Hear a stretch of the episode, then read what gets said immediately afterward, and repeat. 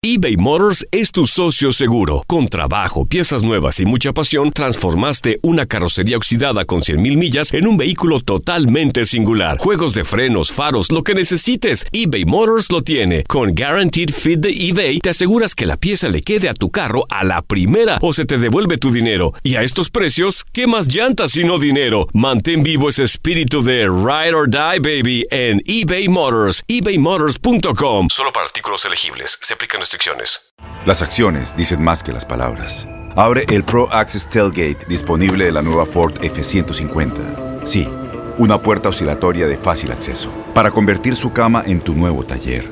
Conecta tus herramientas al Pro Power Onboard disponible. Ya sea que necesites soldar o cortar madera, con la F-150 puedes. Fuerza así de inteligente solo puede ser F-150. Construida con orgullo Ford. Pro Access Tailgate disponible en la primavera de 2024. When you buy a new house, you might say, Shut the front door! Winning! No, seriously, shut the front door. We own this house now. but you actually need to say, Like a good neighbor, State Farm is there. That's right. The local State Farm agent is there to help you choose the coverage you need. Welcome to my crib. no one says that anymore, but I don't care. So just remember, like a good neighbor, State Farm is there. State Farm, Bloomington, Illinois. Boost Mobile tiene una gran oferta para que aproveches tu reembolso de impuestos al máximo y te mantengas conectado. Al cambiarte a Boost, recibe un 50% de descuento en tu primer mes de datos ilimitados. O, con un plan ilimitado de 40 dólares, llévate un Samsung Galaxy A15 5G por $39.99. Obtén los mejores teléfonos en las redes 5G más grandes del país. Con Boost Mobile, cambiarse es fácil. Solo visita boostmobile.com. Boost Mobile, sin miedo al éxito. Para clientes nuevos y solamente en línea, requiere AroPay. 50% de descuento en el primer mes requiere un plan de 25 dólares al mes. Aplican otras restricciones. Visita El siguiente podcast es una presentación exclusiva de Euforia On Demand. Bueno, llueve y no escampa para el gobierno de Ricardo Rosselló. Ahora hay una pelea abierta directamente con la Cámara de Representantes con el asunto este de la renuncia de la exsecretaria de Educación, Julia Kelleher, y todos los cuestionamientos alrededor de su gestión como secretaria y de la gestión de contrataciones bajo su incumbencia, igualmente que anterior a ella, contrataciones de sus compañías o de su compañía de asesoría con el Departamento de Educación desde tiempos de la administración de Luis Fortuño, pasando por la administración de Alejandro García Padilla y ahora en la de Ricardo Rosselló, en la que finalmente la designaron secretaria. La oficina del inspector general del Departamento de Educación Federal, que para explicarle brevemente, el inspector general es una oficina en el gobierno federal que funciona más o menos como el Contralor de Puerto Rico. Son los auditores de las agencias, excepto que esa gestión no está en el gobierno de los Estados Unidos, con un gobierno tan grande y tan complejo, centralizada en una institución gubernamental como es el Contralor, sino que hay en cada agencia una versión del inspector general eh, que se encarga de fiscalizar el uso de los recursos al interior de las agencias y que tiene independencia de la línea administrativa de esas agencias. Pues la oficina del inspector general se ha comunicado ayer con el representante nuevo progresista Guillermo Miranda para discutir la investigación que la Cámara de Representantes está llevando a cabo y que aparentemente tienen visos de ampliarla con una, la- al aprobarse eh, en la sesión legislativa de hoy una resolución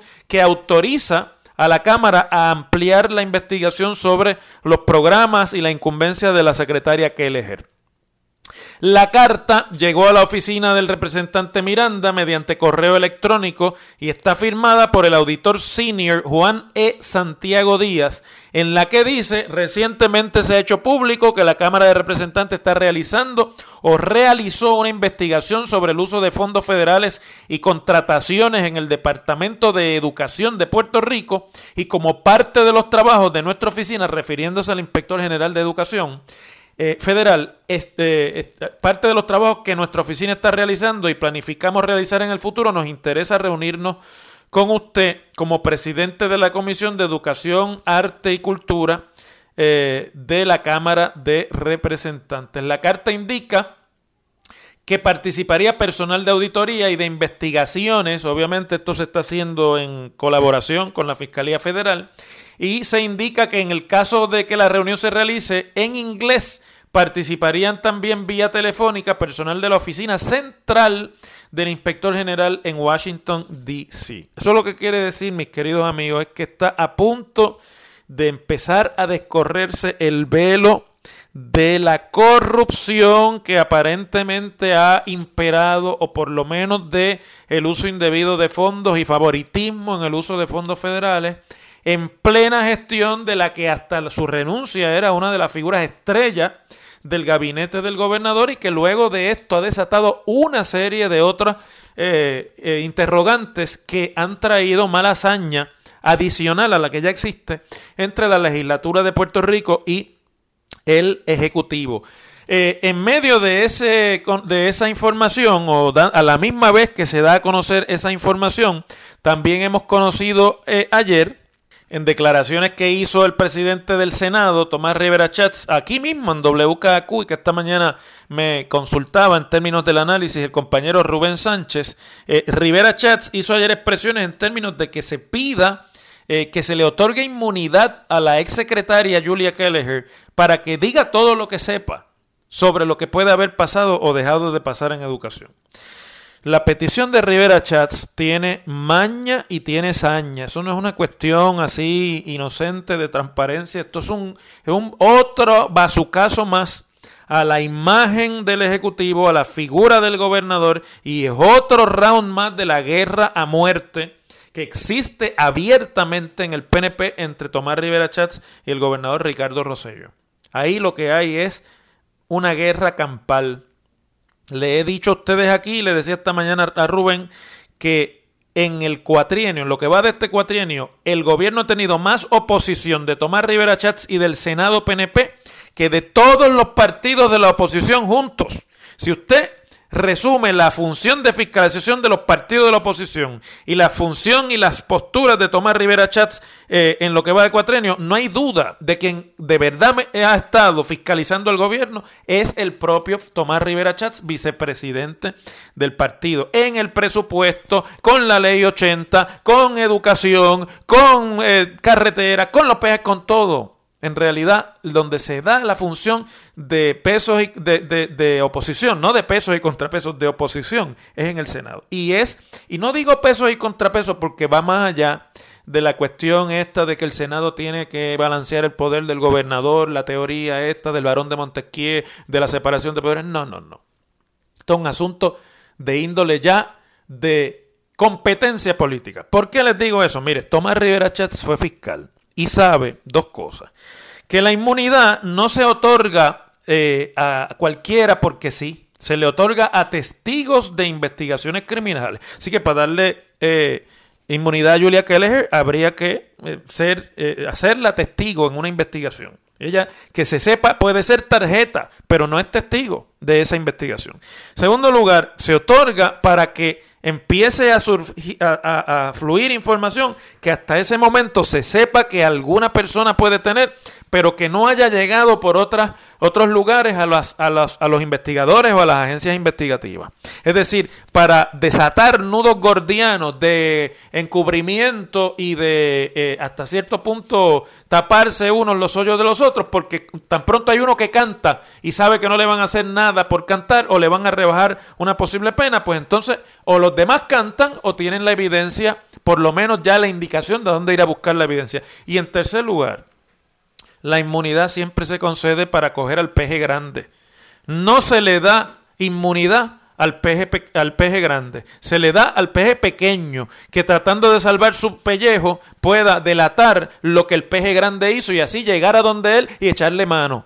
Y si es, si está pidiendo que le dé, Tomás Rivera Chat sabe, pero con toda conciencia lo que está diciendo. Si Tomás Rivera Chat está pidiendo que le den inmunidad a Julia Keller, que era la secretaria, pues entonces, ¿quiénes son los pejes grandes aquí? Si la secretaria no es un peje grande y puede ser eh, eh, propuesta una inmunidad para ella para que declare y delate otra gente, pues vamos a pensar entonces quiénes son los pejes grandes, quiénes estaban por encima de ella. Está hablando Tomás Rivera Chats de Elías Sánchez, que sale por todos lados cada vez que alguien menciona esto. O está hablando del gobernador. que son las únicas personas en las que usted puede pensar que en la escala de influencia, olvídese usted de la estructura gubernamental, en la escala de influencia de cómo se bate el cobre en esta administración, pudieran estar por encima de Julia Keller en los asuntos de educación. Por lo demás, la que tomaba las decisiones era ella. Y ella es la responsable máxima, excepto que haya indicios de que alguien cercano al gobernador o el propio gobernador hayan estado involucrados. Así que fíjense ustedes que esto no es pesos y contrapesos. Esto es un bombazo político que le está enviando Tomás Rivera Chats al propio gobernador. Y por el otro lado, la Cámara ahora le va a poner velocidad a la investigación que acabo de discutir con ustedes, sobre la cual hoy se da información de parte de la Oficina del Inspector General de Educación, porque mal asesorado o quizá con, sin toda la información disponible o si la tenía, pues no midió las consecuencias. El gobernador le ha metido un tablazo político al presidente de la Cámara, Johnny Méndez, que ya está como todos los demás legisladores jugando el juego de la salvación individual. Te habla por lo bajo con los legisladores del PNP, como hablo yo a menudo, y por lo bajo le dicen, bueno, esto ya en realidad yo voy a bregar con mi distrito, yo voy a salvar lo mío, yo, yo tengo una fuente de poder que es diferente, yo llevo tantos cuatrienios en la legislatura y no he necesitado el gobernador. O sea, ya está todo el mundo en el, en el mood de sálvese el que pueda. Pero el que se haya contestado como se contestó la expresión del presidente de la Cámara en términos de que le había llevado información a Fortaleza que era importante y que le hayan dicho, bueno, ¿será que habló con las paredes porque conmigo no habló? Y luego haya tenido que decir, bueno, yo hablé con el secretario de la gobernación y el secretario de la gobernación haya dicho, bueno, habló conmigo, pero lo que vino fue a traerme un chisme ahí que ya nosotros habíamos resuelto porque Julia Keller había renunciado al contrato de asesoría con AFAF. Ay, bendito. ¿Y dónde están las demás cosas que pueden investigarse y que puede llegar información a Fortaleza? Entonces la Cámara ahora le va a dar para adelante a la investigación. Y este capítulo de encuentros y desencuentros entre el gobernador y la legislatura por el tema de educación va a acompañar al PNP y a la administración Roselló hasta el mismo día de las elecciones. Las cosas como son. Bueno, en medio del salpafuera y de la aprieta y afloja con la legislatura, el gobernador Ricardo Rosselló ha vuelto nuevamente con su propuesta de regionalización o de la, creación de los condados municipales. Ayer, tras una reunión bisemanal que efectúa el gobernador con alcaldes, eh, anunció la conformación de cuatro grupos de trabajo para evaluar y estudiar con detenimiento la propuesta de reestructuración de municipios, eh, ya sea en regiones o en condados, como le han querido llamar, para, me imagino yo, parecerse un poquito más a los estados de la Unión. Eh, estos grupos que ha conformado el gobernador, según la información que ayer dio la Fortaleza, buscarán la eficiencia fiscal, o sea, ahorrar dinero, y eh, de servicios, o sea, maximizar con menos dinero más servicios y van a estudiar varios asuntos también de política pública que obviamente enfrentan eh, los municipios diariamente en su intento de continuar prestando los servicios a la, a la comunidad. Eh, el gobernador dijo ayer que en poco más de dos años, lo estoy citando, Hemos logrado un sinnúmero de reformas contundentes, no obstante, estas, estas han sido reformas horizontales que impactan la rama ejecutiva eh, a alto nivel. Pues me imagino yo que habla de la reforma eh, educativa, hablará de la reforma de seguridad pública, que si yo fuera él no la presentaba mucho en sociedad, eh, y, y, de otras reestructuraciones de agencias del gobierno. Pero obviamente, pues lo que quiere decir el gobernador es que ésta se sale de la rama ejecutiva y va a tocar entonces la estructura de en los gobiernos municipales, que en Puerto Rico no son una rama separada de gobierno, pero sí son un nivel separado de servicios públicos. No son una rama separada del gobierno porque cuando se escribió la constitución se les creó como entes eh, hijos y que son además, están bajo la autoridad total de la Asamblea Legislativa o de la legislatura. Pero ciertamente los municipios, por el poder político que tienen hace mucho tiempo, eh, que no funcionan como subordinaciones del poder eh, legislativo, sino que al contrario, son los legisladores los que han terminado sometidos al poder electoral y político de los alcaldes, que luego de la autonomía municipal se han convertido algunos de ellos en verdaderos caciques políticos de sus regiones. El gobernador vuelve y repite la idea que trató de llevar eh, cuando presentó la reforma originalmente, de que con la reforma municipal o la transformación de municipios hay un potencial de ahorro de sobre mil millones de dólares. Pero yo quiero que ustedes escuchen bien la semántica, ¿verdad? Cómo se utilizan las palabras. eh, es bien importante. No es que nos vamos a ahorrar mil millones, es que hay un potencial de ahorro de mil millones. O sea, de que se ahorren es otra cosa. De que pueden mencionarse áreas en las que se podría ahorrar y conseguirse los mil millones, también es otra cosa. Pero no es lo mismo ni se escribe igual, como decía mi abuela.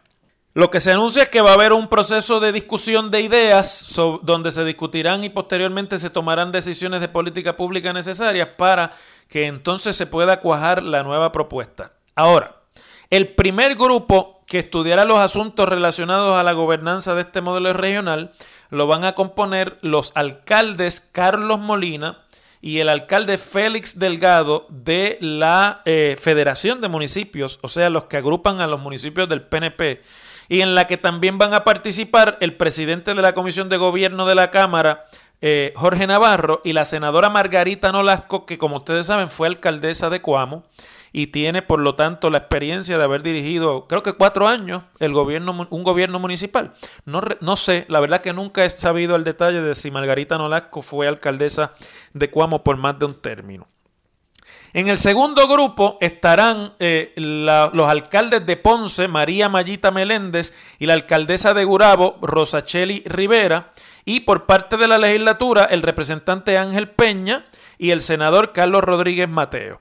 El tercer grupo definirá aquellos servicios que van a continuar, estoy leyendo del parte de prensa, dando los municipios y cuáles subirán a esas nuevas regiones o condados o como sea que les van a llamar, eh, donde se van a prestar algunos de los servicios de forma aparentemente agrupada.